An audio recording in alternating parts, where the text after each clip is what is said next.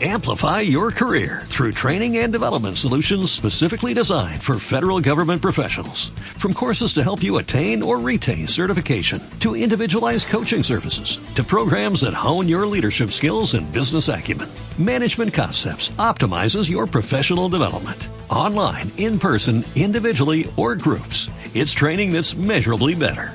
Learn more at managementconcepts.com. That's managementconcepts.com. Colegiados en la tarde. Cada semana la actualidad de un colegio oficial, su trabajo, retos, todas las cuestiones que interesan a los profesionales y a la sociedad en Colegiados. Cope Comunidad Valenciana. Estar informado. Las seis y media en punto. ¿Qué tal? Saludos, buenas tardes. El saludo de, de Vicente Ranz, que en lugar de Silvia Soria me toca este verano charlar con los colegiados. Y atención, estamos todos geolocalizados, o deberíamos estarlo, porque Google esto lo ha puesto de moda. Hoy toca el ilustre Colegio Oficial de Ingeniería Geomática y Topográfica. Y cuando hablamos de ilustre colegio, decimos, bueno, tiene que ser gente mayor y tal, y me encuentro con gente joven aquí. Juan Navarro es el gerente territorial de la Comunidad Valenciana y Murcia del Colegio Oficial de Ingeniería Geomática y Topográfica. ¿Qué tal, Juan? ¿Cómo estás? Buenas tardes, Vicente, ¿qué tal? Oye, es verdad, me, quería que me iba a encontrar con gente mayor ahí. No me encuentro con gente joven. Es tremendo esto, ¿eh? Sí, la verdad que sí. ¿Mm? A ver, somos una, una ingeniería que aunque lo que la geomática es bastante antigua, pues nuestra profesión en España sí. es relativamente joven. Bueno, pues eh, tenemos eh, participantes hoy que es Antonio García y Álvaro Anguís. Preséntanoslos. Sí. ¿Quiénes son? El primero, Antonio García, es ingeniero técnico en topografía, ingeniero en geodesia y cartografía, eh, secretario tesorero de nuestra Junta Territorial sí. del colegio.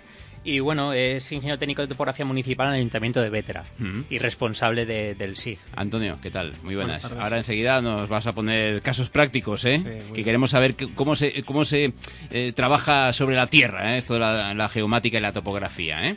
Y también tenemos a Álvaro. Sí, a- Álvaro Anguís Alfaro es ingeniero técnico en topografía, es el director general de la asociación GVSI, de la cual nuestro ilustre colegio oficial es miembro de honor y con la que colaboramos hace varios años y ya colaboró con nosotros en un programa anterior y bueno, vamos a seguir hablando del tema de la, lo que es la cartografía, el SIG y, y nuevas Bueno, cosas. Bueno, eso del SIG ya nos contarás, Álvaro, qué es, ¿eh? Exactamente, bueno, encantado y gracias por invitarme de nuevo. este Bienvenido, bienvenido a la COPE. Tenemos un buzón de consultas que está funcionando bien. Sí, la verdad está funcionando muy bien. En las últimas semanas han llegado varias consultas que siempre intentamos responder a, a- a los oyentes Ujú. y bueno, y hemos traído hoy un par de ellas ¿no? para, para comentar en antena. La primera tiene que ver con el tema del geoposicionamiento ¿no? y si los dispositivos móviles, eh, qué sistemas utilizan para geoposicionarnos. Por Sí. ejemplo, ya sea un smartwatch, un, teléfono, un, un reloj inteligente, ya sea un móvil. Sí. eh, por ejemplo, los móviles, el primer sistema para posicionarnos sería a través de la triangulación de la señal de antenas. ¿vale? Y luego también eh, muchos de ellos dis- disponen de, de sensores GPS, Sí. ¿vale? En, en miniatura, que también nos dan bastante, con mucha mayor precisión la, la- la- la posición. Sí. Y luego también tienen otros sistemas que ayudan sobre todo al tema de la navegación, como pudieran ser eh, brújulas digitales, como pudieran ser sistemas inerciales, ¿no? Eh, simplemente comentar a los oyentes que, sobre todo dependiendo del uso, para al final, para habitual, para utilizarlo en el coche, para Sí. navegar, tener direcciones es suficiente. Está bien. Pero si fuera para un trabajo profesional, pues ya sí que hace falta de instrumental muchísimo Pero, más ¿cómo preciso. funciona? ¿Cómo funciona? ¿Llevan algún tipo de sensor? ¿Cómo saben que estamos ahí? Sí, que fin- estamos además en el sitio en concreto. Esto es Mira, por ejemplo, eh, el sensor, los sensores GPS, ¿vale? Que, que- que llevan los dispositivos, al final hay, hay unos, hay bastantes eh, constelaciones de satélites, en el caso de, por ejemplo, de GPS, y a través de la triangulación de la señal entre ellas, pues eh, consiguen averiguar la posición del punto. Ah. Con una precisión bastante buena, ¿no? En torno a 3, un metro. Los, los, eh, los GPS que utilizamos nosotros a nivel profesional ya llegaríamos a precisiones mucho mayores, centimétricas. Mucho mayores todavía. Bueno, a mí me llama mucho la atención, desde luego, esto de los de los GPS. Es, que es una de las consultas que teníamos ¿no? en nuestro Sí. buzón. Eh, también recordar que ahora que estamos en verano, que la gente tenga cuidado a la hora de indicar dónde está geoposicionado y el tema de las fotografías Muy para no tener problemas con los amigos de lo ajeno, ¿no? Sí. Eh, cuando están fuera de casa. pues hay que tener, hay que tener cuidado y, y, a, y a veces es necesario pues tener A mí me, cierta pre- privacidad. me preocupa especialmente con esto de estar eh, ubicado en un, un punto en concreto con algunas eh, a- algunas de las nuevas tecnologías que se están aplicando ahora, como por ejemplo el Periscope. El Periscope sí te dice exactamente dónde estás ubicado. ¿eh? Se ve la imagen de la persona y también la ubicación exacta de la persona. Y, y yo creo que deberían de empezar ya los padres a cuidar de sus hijos pequeños que están efectivamente saliendo eh, a través de Periscope y a la vez eh, diciendo dónde están exactamente. Claro, hay que, tener, por hay, que- alguno- hay que tener, hay que tener cuidado con, con eso, el tema, por un lado la privacidad y luego la seguridad, sobre todo de, de- de- de jóvenes, ¿no? O sea que mm, creo que, que es importante. ¿Tenemos una segunda consulta? Sí, La, la segunda consulta es en referencia a- al tema del geomarketing. Lo hemos Sí. comentado en alguna ocasión, hemos citado lo que era el geomarketing, que al final es unir eh, la información geoespacial con, con lo que es el marketing. Y nos consultaban si realmente eh, es, de, es de utilidad y si las empresas eh, lo utilizan. Pues sí, Eh, tanto grandes empresas como pudiera ser, por ejemplo, MediaMar, Sí. eh, el Corte Inglés, Sí. Mercadona, utilizan para, para análisis de, por ejemplo, para dónde ubicar un nuevo centro o un centro logístico, Sí. ¿vale? Pero también incluso cada vez más se utiliza con empresas medianas y pequeñas. Por ejemplo, una lavandería que quiere instalarse, por ejemplo, en Valencia, pues puede utilizar geomarketing para ver la, la Pero, posición ¿En qué exacta. consiste el geomarketing? El, el geomarketing es, por un lado, cruzar, por ejemplo, información del padrón. ¿vale? En el, en el que, cual, por ejemplo, a través de distritos podemos conocer eh, el perfil de las personas Sí. y eh, cruzar otra información pues, eh, en referencia con nuestro negocio, como por ejemplo, no sé, eh, Mediamar, por ejemplo. Hmm. O eh, probablemente cuando vayas a comprar te, te pregunten el código postal de dónde Sí, compras. sí, es verdad, pues eso, eso se, eso se utiliza para, para luego cruzar eh, las ventas y ver si es necesario mandar, por ejemplo, un folleto a un distrito postal o no. ¿Y, es, y mandar a quien dice que sí que va por allí o, Claro. o, al contrario? ¿Cómo se, cómo tú- se tú hace imagínate esto? que el, Sí. el MediaMarkt aquí de Colón Sí. pues eh, consulta a las, a las personas el código postal. Pues Mm. igual no le interesa mandar, por ejemplo, a Alfafar eh, publicidad de este MediaMarkt porque tienen otro MediaMarkt más cercano, por ejemplo. Pero bueno, eh, hay muchos análisis muchísimo más, más complejos. Y en esta línea, hace unas semanas salió una, salió una noticia Sí. eh, en referencia a utilizar geomarketing aplicado a lo que es política. Sí, eh, ¿Y- una y- aplicación... ¿Y, y quién lo utiliza esto? ¿Qué partido político lo utiliza o no? O en general. No, esto es un estudio que se, Sí, sí. que se ha hecho en la Universidad Politécnica de Valencia eh, por profesores de, de- de la Escuela Técnica Superior de Ingeniería Geodésica, Cartográfica y Topográfica, concretamente Gaspar Mora y Ángel Balaguer, y un Sí. alumno que se ha llamado Carles Martí. Y, y la aplicación se llama GeoChess, ¿no? Y, y ayuda eh, a utilizar... eh, ¿GeoChess? Sí, GeoChess. eh, ¿Eso porque es muy, vale- muy valenciano o porque, por algún motivo en no, eh, chess de ajedrez Ah, vale, vale, en inglés Sí, y, sí. y de Vale, vale, yo, yo, me, yo geomática. me he ido a Valencia, no sé por qué, por el Che. ¿no? cuenta, cuenta, perdón. Y, y entonces, eh, por poner un ejemplo, este, lo que es geomarketing aplicado a políticas se utiliza, por ejemplo, el Partido Laborista en el Reino Sí. Unido, incluso eh, en Estados Unidos Obama lo ha utilizado muchas veces para, para, tema de, para tema político. Pues al final es utilizar información geoespacial con datos, ya sea Big Data o ya sea eh, datos que tengan propios de, de campañas anteriores para tomar decisiones eh, de cara a campañas. ¿no? Mm, La verdad es que me pierdo, ¿eh? Me pierdo con... eh, eh, y esto lo utilizan los políticos ya. Sí. Lo están utilizando. Así es, así es. Mm, Para buscar el voto de, algún, de alguna forma. Claro. Bueno, pues no sé, no- algunos no lo están utilizando muy bien, la verdad. Algunos se han equivocado. Aquí en España está, está empezando, aquí está empezando otros países que tienen mucha una mayor trayectoria. Sí. Oye, ¿y tendríais solución a los problemas políticos que hay ahora? ¿Hay algún, alguna solución? ¿Algún chess Es, complicado, es complicado. Hace falta más, hace falta más herramientas O aparte sea, de esto. los topógrafos no tenéis soluciones por, por el momento para, para esta, esta conflictividad política que tenemos en Por este el- país. por el ¿eh? momento no, Por, el momento que vamos a hacerle. En cualquier caso, localizados por lo menos los tenemos, ¿eh? A cada uno de ellos, a cada uno de nuestros políticos. Sí. Eh, tenemos más Simple- cosas, sí. No, simplemente recordar a los oyentes que cualquier consulta que tengan relacionada con la geomática, la delimitación de la propiedad o la topografía, pues pueden mandarnos un correo electrónico a buzonconsultas@geomaticavalencia.com. Muy bien, perfecto. Bueno, pues vamos ya a entrar en materia de los sistemas de información geomática. Es esto lo que vamos a hablar. ¿no? Sí, concretamente sistemas de información geográfica. Si quieres, damos paso a, a Álvaro que nos Sí. explique, nos recuerde más o menos lo que es. Venga, va. ¿Qué, qué es esto, Álvaro? Bueno, voy a ser muy breve porque ya ha habido algún programa en que hemos hablado de ello, pero los SIG, que es el acrónimo de Sistema de Información Geográfica, no es más que la aplicación de la tecnología, de los programas informáticos para gestionar la información geográfica. Y claro, como estamos comentando, pues todo y todos estamos geoposicionados. Entonces, ante una pregunta, ¿para qué sirve?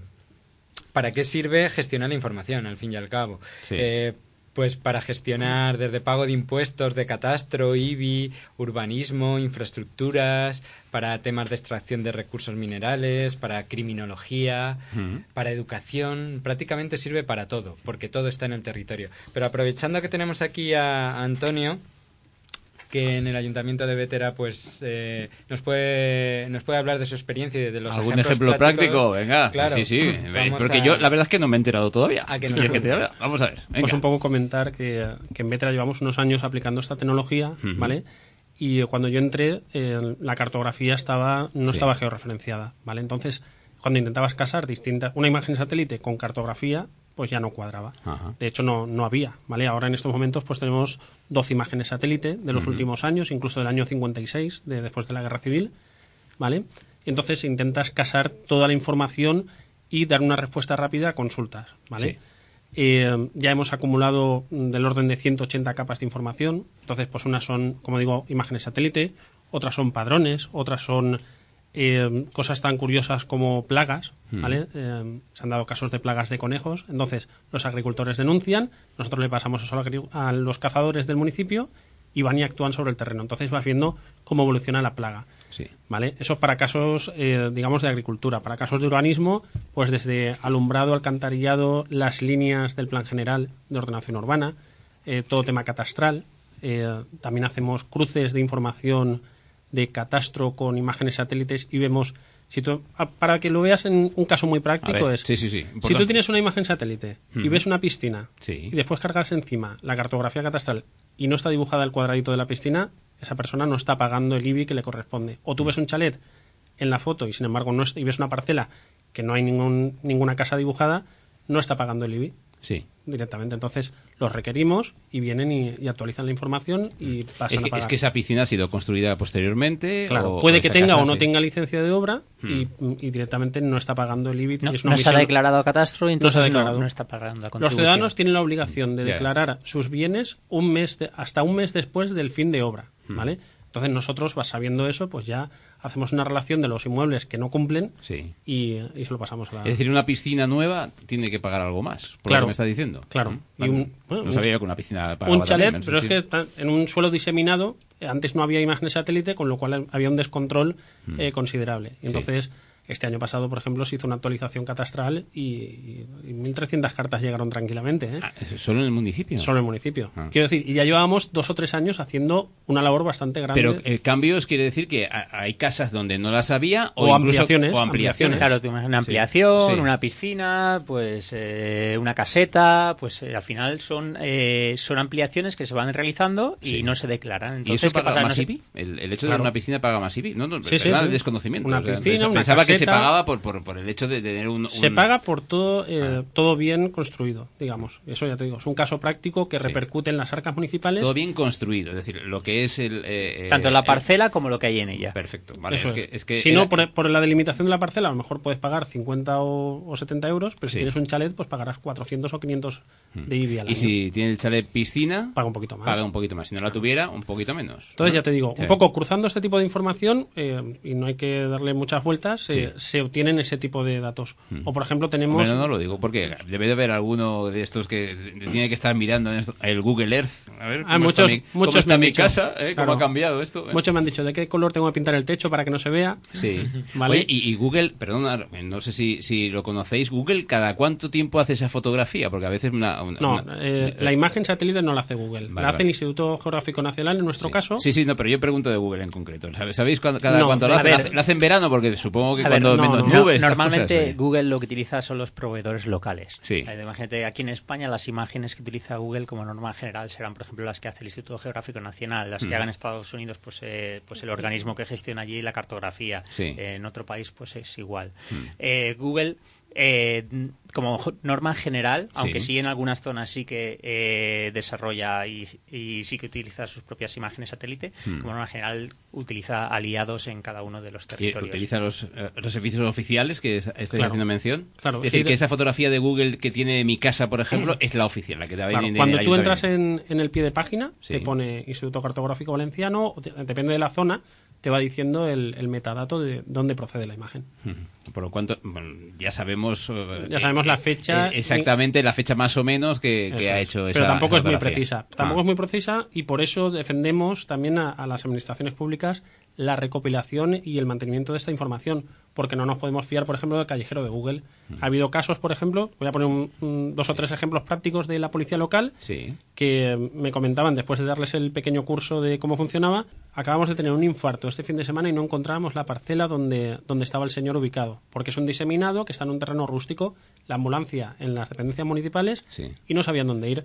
Pasó lo mismo con un incendio por un rayo y lo mismo en un caso de violencia de género, que mm, los diseminados pues son eh, parcelas donde vive gente que están en suelo rústico y no son Es decir, de le fácil- pasa algo a una persona, llama al 112 y en el 112 no saben localizarla. No saben cómo- no está en la llegar. cartografía de Google o eran Sí. calles muy pequeñas entonces Sí. Google pasa y no y no las detecta no Mm. las tiene en su en sus callejeros entonces en el caso, por ejemplo, de Vetera, al tener un, al tener Al un tener, callejero actualizado, al tener un sistema de información geográfica y una infraestructura de datos espaciales que ahora nos introducirá eh, Álvaro, que es Sí, lo que es, sí. pues pueden, pueden de una forma fácil y sencilla poder hacer llegar a... Yo, yo estoy con una persona en uno de estos puntos un poco que no están localizados. Sí, en una urbanización, y por ejemplo, y llamo- nueva, Y llamo no. al... un- Lo digo por aquellos oyentes que en estos momentos se encuentran en esa situación. Y ocurre algo. No, ojalá no Sí, sí. sea. Pero si ocurre algo y llamas al 112 a través de nuestro móvil, ¿cómo localizamos eh, el lugar donde estamos? Oiga, ¿dónde está? No, estoy en un camino en medio de la localidad que no... En fin, ¿cómo lo localizamos? pues al ¿Qué- final qué la policía local está vinculada al 112 por Sí. ejemplo en el caso de Y de ahí pueden obtener una posición aproximada o por la descripción que dicen si dicen el nombre de una calle y esa calle no es eh, muy grande pues Mm. Sí. Google como comentaban no va a estar ¿vale? Sí. pero la policía tiene su propio sistema que es el sistema de información geográfica Lo vengo a decir porque ahora en vacaciones mucha gente Claro. se va a estas casas rurales, es. lugares que no conoce y que tiene que, si pasa algo, tendré que informar de alguna forma al Sí, sí, 112, sí. ¿no? Eh, entonces, de esa manera sí que saben mm, la dirección o, o- o pueden indicar a la policía o al... ¿Cuál, cuál sería la fórmula, según vuestro criterio, de informar? Es- eh, aquí, o mejor os meto en un compromiso en estos momentos. ¿Cuál sería Hombre, cada uno tiene que saber eh, cómo denominar, pero ya te digo, es que son casos concretos eh, de que Google no tiene actualizada esa información. Sí. Por eso comento, o sea, tú en realidad sabes dónde has alquilado un, un bien, te sabrás el nombre de calle, el número, sabrás ubicarte entre comillas dónde, dónde estás. Es- entre comillas. Sí, sí. Eso también entre comillas. Pero bueno, ojalá no ocurra. En cualquier caso, eh, eh, hay que dar muchos detalles, también es verdad. Muchos detalles de la localidad donde estamos o la localidad más cercana y No, el- dato el- más. eh, es más en cuanto a cómo lo describes, se describe oficialmente Sí. que en cuanto a, a la forma en, en- en que se lo dices al policía, Sí. digamos. Ajá. Entonces, oficialmente es que ya tiene una denominación compleja, ¿vale? Bueno, bueno, pues eh, seguimos hablando. Esos son casos prácticos, pero tenemos que saber más cosas, ¿no? De este sistema del SIG. O, o- Sí, o vamos a hablar también de lo que son una infraestructura de datos eh, espaciales, que es un Sí. paso más. Muy bien, pues si queréis os comento un poquito brevemente qué son las infraestructuras de datos espaciales. No es más que la infraestructura informática tecnológica necesaria para poder compartir información geográfica digital utilizando Internet. Eh, para ello, informáticamente hablando, pues es necesario seguir una serie de protocolos y estándares acordados internacionalmente y esto eh, lo que nos va a permitir no es ni más ni menos que poder cruzar información de distintas fuentes y principalmente de fuentes públicas. Eh, es una manera de democratizar la información, que toda la información que estamos pagando a los ciudadanos y que hace unos años estaba disponible solo para determinadas entidades como institutos geográficos, ahora esté disponible para todos. Como anécdota, eh, comentaros que cuando empezó el tema de las infraestructuras de datos espaciales fue en Estados Unidos en 1994 en una orden ejecutiva firmada por Bill Clinton, de hecho se conoce como la ley Clinton, en la cual decía que la información geográfica era crítica para promover el desarrollo económico, mejorar la gestión de los recursos naturales y proteger el medio ambiente. Y quiero hacer énfasis en la primera, en la primera cosa que dice, sí. que promueve el desarrollo económico. El tener información geográfica, tener datos, genera que muchas empresas puedan trabajar con ellos y hacer negocio. Eh, esto se adaptó en, en Europa también legalmente y de hecho hay una directiva europea que se llama INSPIRE, que es el acrónimo de Infraestructura de Datos Espaciales Europea, que establece una serie de reglas y obliga a todos los estados de la Unión Europea a poner en marcha sus infraestructuras de datos espaciales. ¿Esto qué significa? Que todas las administraciones públicas que generan cartografía, que generan datos espaciales, deben publicarlos. ¿De acuerdo? ¿Esto, es bueno o es malo? Eh, hablas que, efectivamente es muy positivo, pero también podría tener su parte negativa o no. ¿Mm? Yo no, yo no se la veo. Eh, por ejemplo, hay un, el por qué hacen esto, por qué Europa dice que hay que hacer esto. Imagínate que hay un incendio, un incendio entre, entre dos países. Tiene que haber alguna manera de poder cruzar las carreteras de los dos países para ver cómo, cómo frena ese incendio o hay un accidente químico y una nube de polución. Digamos que, la cartografía no entiende de fronteras, aunque las dibuja, y es necesario establecer una serie de protocolos que permitan cruzar información entre las distintas administraciones. Antonio, si querías comentar algo. ¿eh? en el caso este, pues el municipio de Vétera, mucha información no es de Vétera, es de la comunidad autónoma o del Estado. Entonces, yo no tengo que desplazarme directamente, me conecto a Internet y me descargo imágenes satélite o me descargo bases de datos. Pero esto eh, en manos de los buenos, muy bien, pero ¿y en manos de los malos? Por eso decía yo que... también hay, también hay servicios de ese tipo que tienen eh, acceso restringido. En el caso de Vetera, por ejemplo, el sistema de información geográfico que tiene un usuario público que tiene a su alcance ocho mapas de información y, sin mm. embargo, si eh, para saber todo el tema de infraestructuras o de alcantarillado, alumbrado y demás capas de o gestión tributaria, ese tipo de temas ya de titulares catastrales, ya tienes que entrar con tu usuario. Porque hace tiempo eh, era información prácticamente del ejército, se podía decir, y ahora ya es, es, pública. de, hecho, en Betra tenemos una base de la OTAN y todo eso está, el cuadradito está acotado, está acotado y ahí no se ve el interior del contenido. Claro, la información sensible no hay que hacerla pública, eh, pero toda la información que no sea sensible, como pueda ser el catastro, ortofotos aéreas, es muy conocido, por ejemplo, el SIGPAC. La cartografía va a ser, al fin y al cabo. Claro. ¿Qué más tenemos que comentar?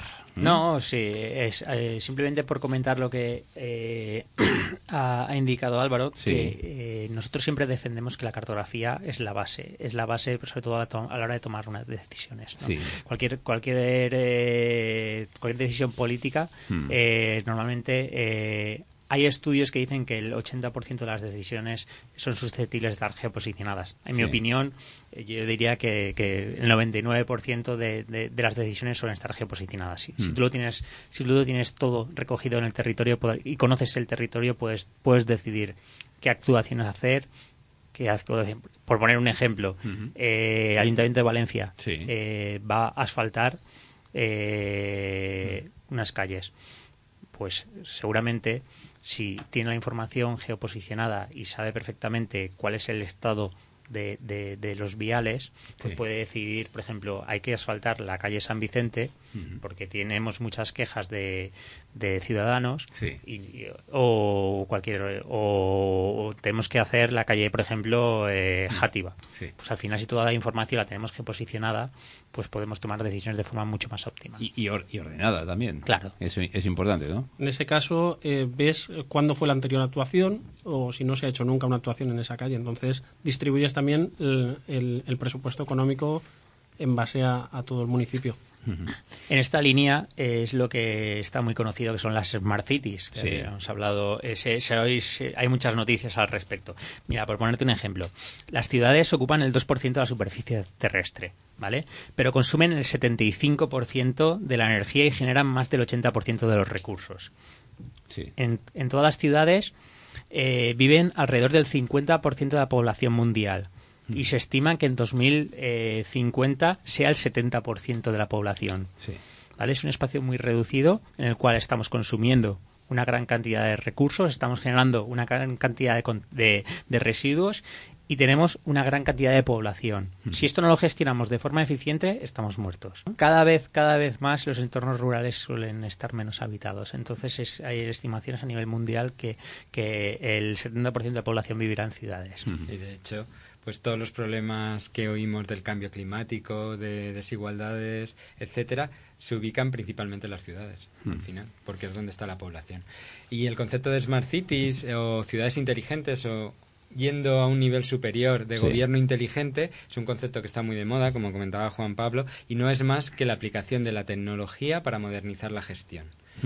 Y ahí la geomática juega un papel fundamental, porque si no tenemos nuestra infraestructura de datos espaciales, es decir, si no tenemos ubicado, cartografiado y localizado todos los elementos que componen nuestra ciudad, infraestructura de saneamiento y abastecimiento de aguas, arbolado, Claro. señalización. Porque nos podemos encontrar ¿Cómo- muchas cómo sorpresas, vamos, ¿no? ¿Cómo Cuando- vamos a gestionarlo eficientemente si Eh, no sabemos Supongo dónde que en el ayuntamiento alguna vez pasará, ¿no? Que se tiene que levantar varias veces una misma calle y, y- y nos podemos encontrar alguna sorpresa que no, no nos esperábamos, o sí. ¿eh? O, o incluso realizar caminos por encima de parcelas privadas, por no Sí. tener mm, actualizada la información.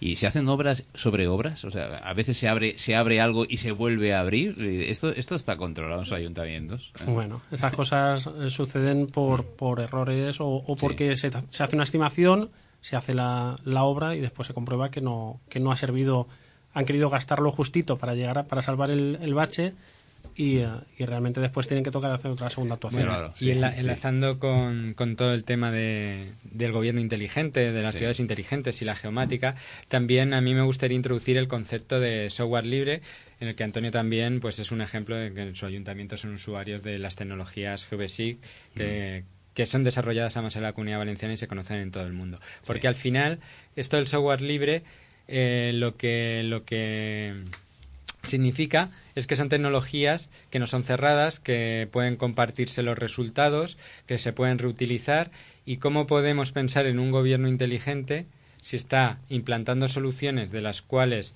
no, no se conoce cómo están hechas y encima solo hay un proveedor detrás, con lo cual estás atado a proveedores únicos.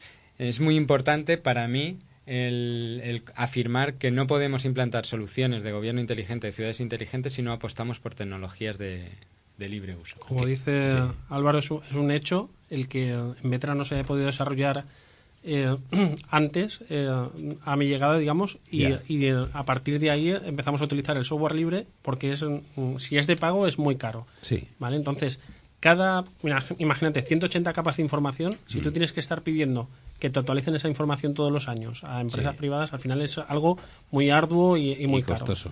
Entonces, eh, gracias a GV6, por ejemplo, que representa a Álvaro, eh, es un, un software libre que, que usamos y a partir de ahí podemos eh, utilizar otro tipo de software libres para mostrarlo a, a los ciudadanos y a...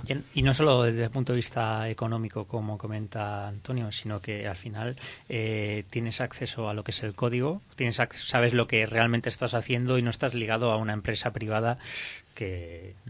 De hecho, la ley eh, indica que debe ser así. El Esquema Nacional de Interoperabilidad habla de reutilización, de aprovechamiento de las tecnologías entre las administraciones, de utilizar lo que ya está hecho y si no mejorar lo, lo que hubiera. Lo que pasa que, bueno, en este caso la legislación se cumple muy livianamente. Nos quedan segundos tan solo, Juan Pablo. eh, ¿Hay alguna noticia de actualidad? ¿Algo, algo de, de última hora que tengamos que contar? Sí, ¿eh? eh, para los oyentes que les pueda interesar, en el Museo del Mubim, Sí. eh, desde el día de ayer eh, pueden, pueden ver una maqueta eh, ¿De la ciudad de Valencia? de la ciudad de Valencia del Ah. siglo XVIII. Está Mm. hecha eh, gracias a un mapa muy conocido, que es el mapa del Padre Tosca. Sí. Eh, y, y- y, bueno, es una imagen, es una maqueta muy bonita y pueden ver cómo era el estado de Valencia en el año siglo XVIII. Pues iremos a disfrutarla. Gracias a Antonio García, gracias por estar aquí, Álvaro Anguix Gracias y por a supuesto a ti, Juan Navarro, gracias por estar con nosotros y contarnos cosas de, de todo esto, la geomática y topografía, eh, que es muy importante, creo en nuestra vida, mucho más de lo que parecía. ¿eh? Muchas gracias, Vicente. Desde que hemos empezado hasta que hemos terminado me he dado cuenta que no puedo vivir sin los topógrafos ya. Gracias por estar, por estar ahí. Gracias también a todos vosotros por estar ahí. Mañana tendremos de nuevo colegiados aquí en la COPE.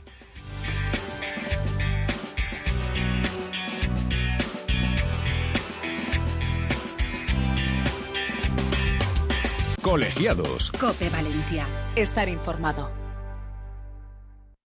Amplify your career through training and development solutions specifically designed for federal government professionals. From courses to help you attain or retain certification, to individualized coaching services, to programs that hone your leadership skills and business acumen, Management Concepts optimizes your professional development. Online, in person, individually, or groups, it's training that's measurably better. Learn more at managementconcepts.com. That's managementconcepts.com.